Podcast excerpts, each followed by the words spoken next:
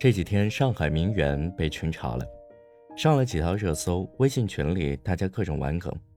这件事也不复杂，就是有群女生创建了群，她们通过拼单的形式，试图让自己在社交圈上看上去高端上流。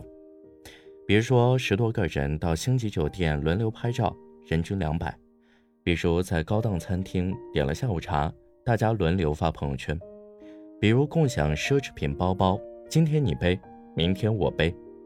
他们之所以这么做，是为了给自己打造名媛人设。这事情出来以后，网上骂声、嘲笑声一片。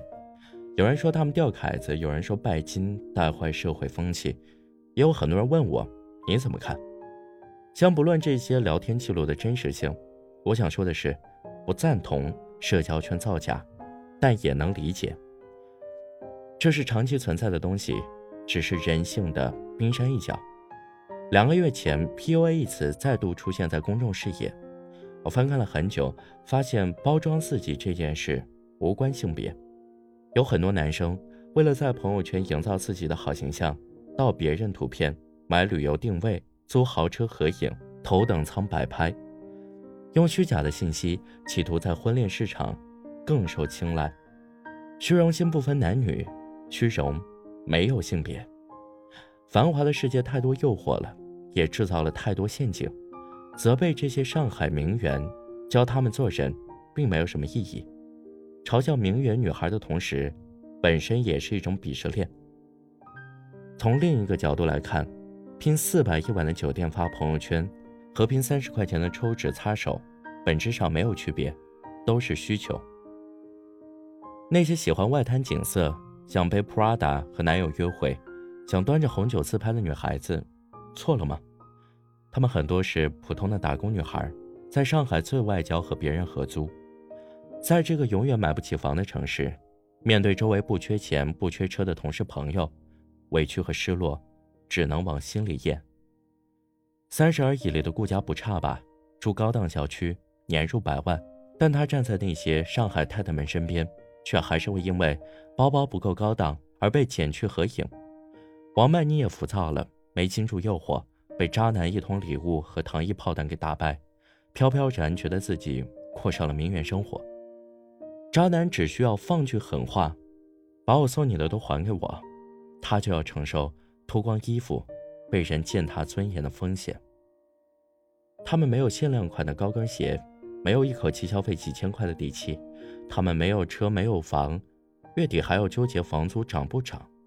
他们也点十块钱的满减外卖，也会在家族群让人帮砍价。淘到便宜衣服可以满足，奶茶麻辣烫也会很开心。他们假装活得很精致，因为他们在上海吧，想看起来体面些，不想输。《寄生虫》那部电影里有一幕，在富人家做事的机遇一家。趁着富人外出，在客厅里喝得尽兴。妈妈做着儿子和富人家成婚的美梦，哥哥和妹妹想着有朝一日能不能买得起这么豪华柔软的房子。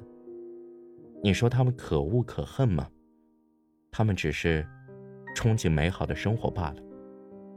钱就是熨斗，把一切都烫平了。上海名媛未必都是精心装扮、钓凯子的人。有些就是想美美的发张自拍，在评论区被别人夸几句，都是丽人。没有人有资格教他们如何生活。人性复杂，虚荣是很正常的一环。这一路，欲望一直会在身后虎视眈眈。当然，有很多看上去美好、唾手可得的捷径。我们不去过多讨论上海名媛，因为人各有活法。但是我还是希望大家能够沉稳一些，修炼自己的内心，多看书，多思考，多想想自己想要什么，戒掉欲望那天，你会看到不一样的自己。好了，我是程浩，想跟我交流更多，欢迎添加我的个人微信“主播程浩”这四个字的全部拼音，也欢迎关注我的微博“杨成浩浩”，杨树的杨，过程的程。日天浩的浩，感谢你的收听，我们下期再见。